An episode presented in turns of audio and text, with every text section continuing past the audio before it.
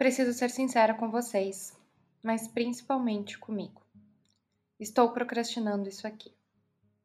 Eu falei que não me cobraria, que não haveria um grande planejamento nos episódios e nos temas que eu trago aqui, mas não adiantou.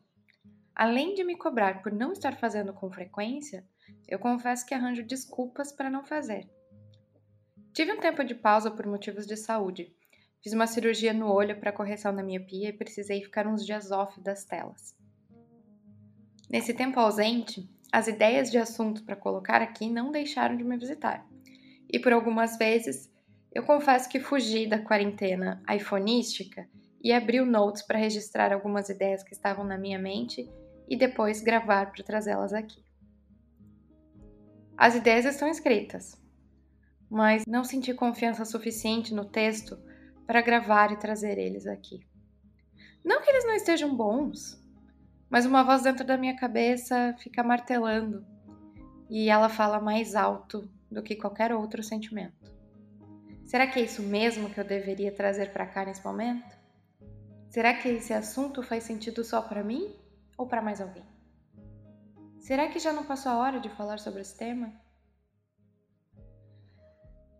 Enfim, quantos serás e poucos és. A jovem mística que habita em mim fica aguardando a sincronia dos planetas, flertar com a satisfação de ler um esboço do episódio e achar que está bom o suficiente. Mas peraí, suficiente para quem? Quem vai fazer isso aqui se não eu? Já não tomei o primeiro passo? Já não coloquei a mão na massa? E sozinha? Então posso me dar por satisfeita só, entre aspas, por isso.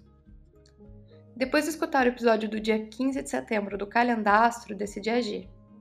Ah, e se você não sabe o que é Calendastro, eu posso explicar melhor no próximo episódio, ou enquanto isso, procure por Isa Mesadre no Google, que logo você vai saber.